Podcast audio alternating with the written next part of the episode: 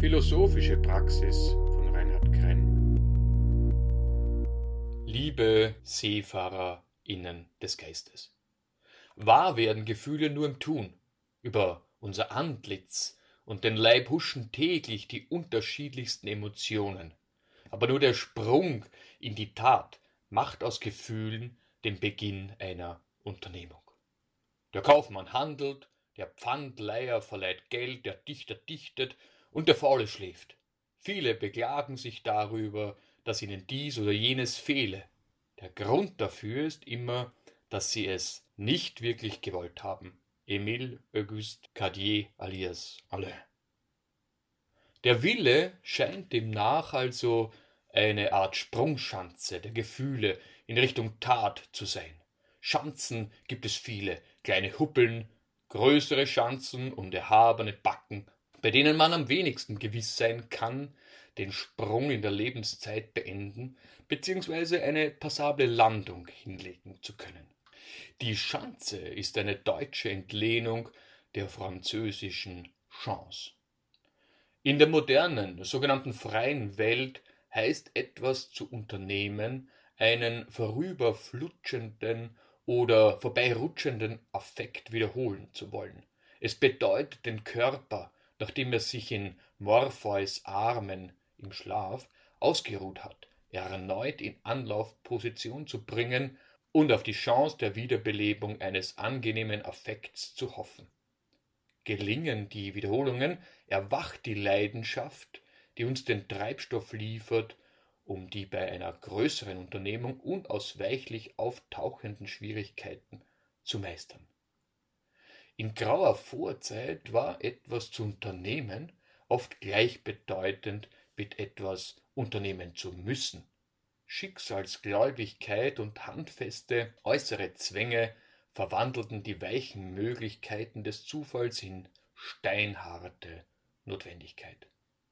Es ist wahrscheinlich, dass uns der Klimawandel die Tugenden der grauen Vorzeit wieder schmackhaft macht.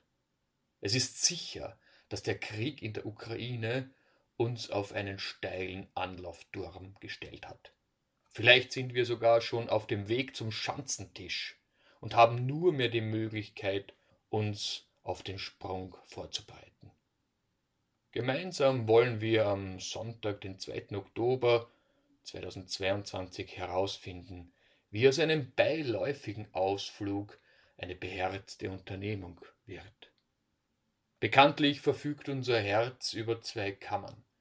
Der philosophische Spaziergang gönnt sich daher auch zwei Orte, um die geistige Zirkulation zu gewährleisten. Um 10 Uhr startet er beim Parkplatz Altam Greifenstein, Hafenstraße in 3422 St. André Wördern und um 17 Uhr bei der Co-Housing-Siedlung Lebensraum Tannengasse 1 in 2230 Gensendorf. Die Fragestellung lautet, was ist eine beherzte Unternehmung?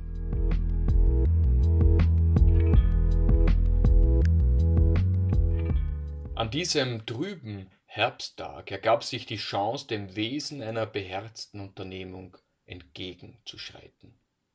In einem Herbstgedicht von Christine Lavand heißt es Wer Früchte trug, lässt sie noch einmal sehen. Wer leer verblieb, behängt sich mit den Träumen. Das nun vorgelegte Protokoll des philosophischen Spaziergangs vom Oktober 2022 ist die feilgebotene Frucht dieser Chance, die nicht ergriffen, sondern ergangen wurde. Wir haben festgestellt, dass jede beherzte Unternehmung mit etwas Traumähnlichem beginnt. Da ist etwas, das plötzlich als eine Idee in unserem Bewusstsein erscheint und von der eine Strahlkraft ausgeht, die sie von alltäglichen Gedanken oder Impulsen unterscheidet. Diese Kraft manifestiert sich auch körperlich. Die Idee enerviert den Körper. Sie löst positive, beflügelnde Emotionen aus.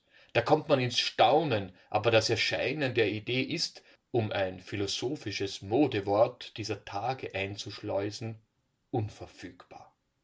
Soll heißen, Man kann das Erscheinen der inspirierenden Idee nicht herstellen. Das Unverfügbare ist nicht kontrollierbar, und daher fürchten sich manche vor dem plötzlichen Eintreffen einer tatkräftigen Idee. Etwa eine Philosophiekollegin, die erzählt hat, dass sie sich als Kind wahnsinnig davor gefürchtet hat, von so einer monströsen Idee in das Kloster geschickt zu werden.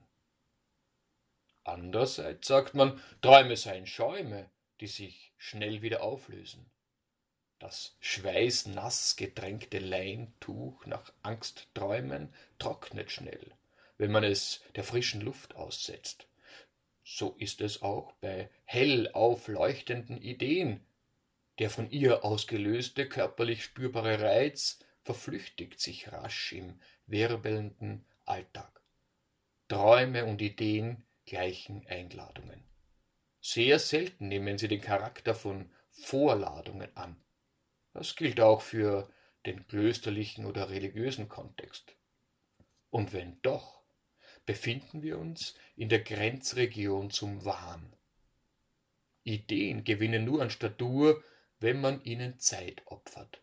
Sie ernst zu nehmen bedeutet, sich Zeit zu nehmen, um ihre Bedeutung zu entschlüsseln.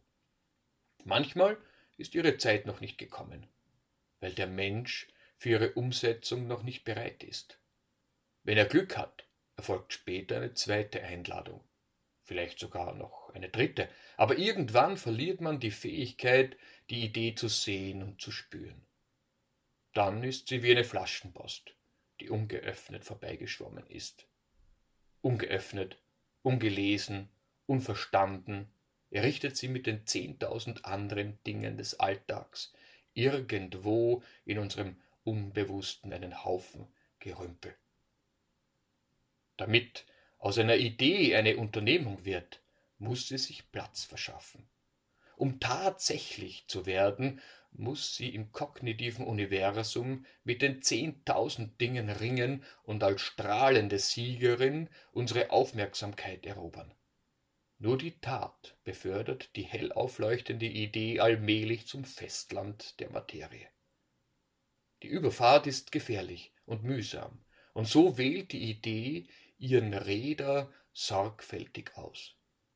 Ein und dieselbe Idee erscheint einem Menschen hell dem anderen trüb, einem dritten gar nicht. Die Nuancierung ihres Lichts ergibt sich durch die Biografie. Niemand verfügt über multipotente Tatkraft, abgesehen von Wonder Woman und Superman. Und doch ist es oftmals so, dass am Beginn einer Unternehmung Tatkraft und Umsetzungsstärke grenzenlos erscheinen und sich unsere Nüstern weit aufblähen, weil sie Luft einatmen, die vom Feinstaub des Zweifels unbelastet zu sein scheint. Je älter wir werden, desto größer wird die Feinstaubbelastung durch den Zweifel, und wir sehen die spitzen Steinchen des Skrupels am vor uns liegenden Weg schneller als in jungen Jahren. Eine beherzte Unternehmung verdient ihren Namen nicht nur aufgrund eines mutig pochenden Herzens, sondern auch weil durch Tapferkeit Schwierigkeiten ertragen und der Fortgang einer Unternehmung mit klugen Entscheidungen zugunsten des einen oder anderen Umwegs gewährleistet wird. Zwar leuchtet gleichzeitig mit der Idee auch die Fantasie einer Belohnung beim Erreichen des Ziels auf, aber es gehört auch zum Wesen einer beherzten Unternehmungslust, mit Zielen zu kokettieren, die unerreichbar sind. Auf diesen Routen verwandelt sich dann der Weg zum Ziel und verheißungsvolle Belohnung zu diätischer Nahrung. Eine beherzte Unternehmung muss uns auch ein wenig stur, milder ausgedrückt, fokussierter machen. Und zwar deshalb, weil sich das Ringen um die Aufmerksamkeit auch in der Welt der materiellen Tatkraft fortsetzt und wir nicht an allen unternehmerischen Kirtagen gleichzeitig tanzen können. Beherzte Unternehmungen sind so gesehen eifersüchtig. Und will man bei einer vorankommen, muss man sein Tanzbein im Zaum halten können wie ein Schuster. Wir haben bei unserem Spaziergang herausgefunden, dass es wahnsinnig beherzten Ideen oft an Anschlussfähigkeit mangelt. dann sind wir nicht unterwegs zu einem Festland, sondern nehmen, gestützt auf die eigene Faust, Kurs auf Utopia, dem Nichtort, der aber irgendwann besiedelt werden soll. Wenn wir jedoch nie, niemand finden, den diese Unternehmung inspiriert und zur Tat erhitzt, wird sie erlahmen und festfrieren. Beherzte Unternehmungen können unzeitgemäß sein. Sie hinken dann dem Zeitgeist und der Mode des großen Haufens hinterher oder laufen ihm voraus. Sie sind asynchron. Wenn sie hinken, dann deshalb, weil in der Vergangenheit etwas übersehen wurde, was dem großen Haufen zur Kenntnis gebracht werden soll. Sind sie die Vorhut des Kommenden, dann bereiten sie die Ankunft des großen Haufens vor. Wie auch immer, beides ist kein Honigschlecken für den beherzten, asynchronen Unternehmer, denn MitdenkerInnen, Mitwissende und MitstreiterInnen sind nicht leicht zu finden. Aus dem Gefühl der Isolation entsteht schnell jene Aggression, die Verbundenheit erzwingen will. Ein Heilmittel dafür nennt sich Serenität oder heitere Gelassenheit und Gemütsruhe, die in der Lage ist, Überraschendes zu entdecken und an der vorbeischwimmenden Flaschenpost nicht achtlos vorübertapst oder sie mit Füßen tritt. Denn in der Flaschenpost befindet sich häufig eine Beschreibung, wie das Unternehmen weitergehen könnte. Das andere Heilmittel stellt den Geniusbegriff individualistischen Zuschnitts beherzt in Frage. Erfinder, EntdeckerInnen und Grösusse gelten als Supermänner, Wonder Womans oder Self-Made MilliardärInnen. Bei genauerer und differenzierter Betrachtung des Wie der scheinbar überragenden Leistungsbilanz einer genialen Ich-AG fällt einem sofort deren kleinteilige Beteiligungsstruktur auf. In der Bilanz einer großartigen unternehmerischen Leistung einer Persönlichkeit findet man mannigfaltige Buchungszeilen, die dem Individuum von außen zugeflossen sind, ohne dass es rechtschaffend behaupten könnte, sie wären das Ergebnis autonomer Herstellungsprozesse. Das Individuum kann weder Ort und Zeit seiner Geburt herstellen, noch bestimmen, in welche Familie oder in welches gesellschaftspolitische Umfeld es geboren wird. Es kann weder die entwicklungsgeschichtlich wertvollen Begegnungen noch die daraus entstehenden Dialoge anordnen und schon gar nicht Ereignisse kontrollieren, die Notwendigkeitsreihen folgen oder Schöpfungen der Paarung zwischen Zufall und dem vorherrschenden Zeitgeist sind. Einzig bewunderungswürdig ist die ständige Trainingsbereitschaft sowie die kluge Auswahl des Übungsterrains und der Übungsobjekte des Individuums. In einer Gesellschaft, die durch den technischen Fortschritt zu dem Glauben verführt wurde, alles herstellen und kontrollieren zu können, fällt es Menschen zunehmend schwerer, die fatalistische Schattierung des Lebens zur Kenntnis zu nehmen und in die eigene Weltanschauung zu integrieren. Die plötzlich hereinbrechende Corona-Pandemie lieferte freilich eine Übungsmöglichkeit dafür.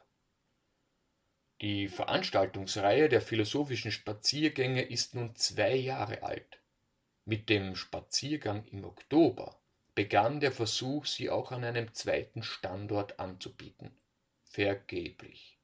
Das Angebot eines sonntäglichen Gottesdienstes für den eigenen Geist fand dort keine Resonanz.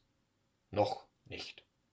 Während der philosophische Praktiker vergeblich auf seine Gäste wartete, ertönte aus einer Musikanlage, die Aufmerksamkeit für einen Getränke- und Snackautomaten machen soll, ein Song der Rolling Stones mit dem Titel Out of Time. Mag sein, dass für das Übungsterrain der Philosophie der Refrain Baby, Baby, you're out of time dieser Tage bezeichnend ist. Die akustische Flaschenpost wurde gehört. Sie muss aber auch interpretiert werden. Der Philosoph Peter Sloterdijk meint, seit einem Jahrhundert liegt die Philosophie im Sterben und kann es nicht, weil ihre Aufgabe nicht erfüllt ist. Was könnte er damit meinen? Welche Aufgabe hat die Philosophie dieser Tage denn nicht erfüllt? Was hält sie in Agonie und davon ab, erneut in den dogmatischen Schlummer zu fallen? Vielleicht sind es die multivalenten Krisen, die um den Erdball jagen und einen Epochenwechsel ankündigen. Der Krieg in der Ukraine, die Klima- und Verteilungskrise fordern uns zu einem Perspektivenwechsel auf. Weg vom Freund, Feind und Gewinn, Verlustdenken hin zu einer Wahrnehmung der Welt als eine offene Gemeinschaft zwischen Menschen, Tieren, Pflanzen und der Materie. Diese Perspektive erzeugt eine Wettbewerbskultur, in der Leistungen nicht ausschließlich um den eigenen Vorteil willen gezeigt werden, der Sieg nicht durch die Schwächung eines Konkurrenten erreicht wird, sondern durch Stärkung seiner selbst und der anderen. Der Philosoph Slavoj Žižek hat jüngst in den Sternstunden der Philosophie im Schweizer SFR gemeint, dass wir entweder die Krisenkraft unserer Vernunft meistern oder andernfalls, wie bislang historisch üblich, zu Perspektivenwechsel und Regeländerungen durch Katastrophen oder Kriege gezwungen werden. Der philosophische Spaziergang ist eine beherzte Unternehmung, die an das Potenzial der Vernunft und des Dialogs glaubt.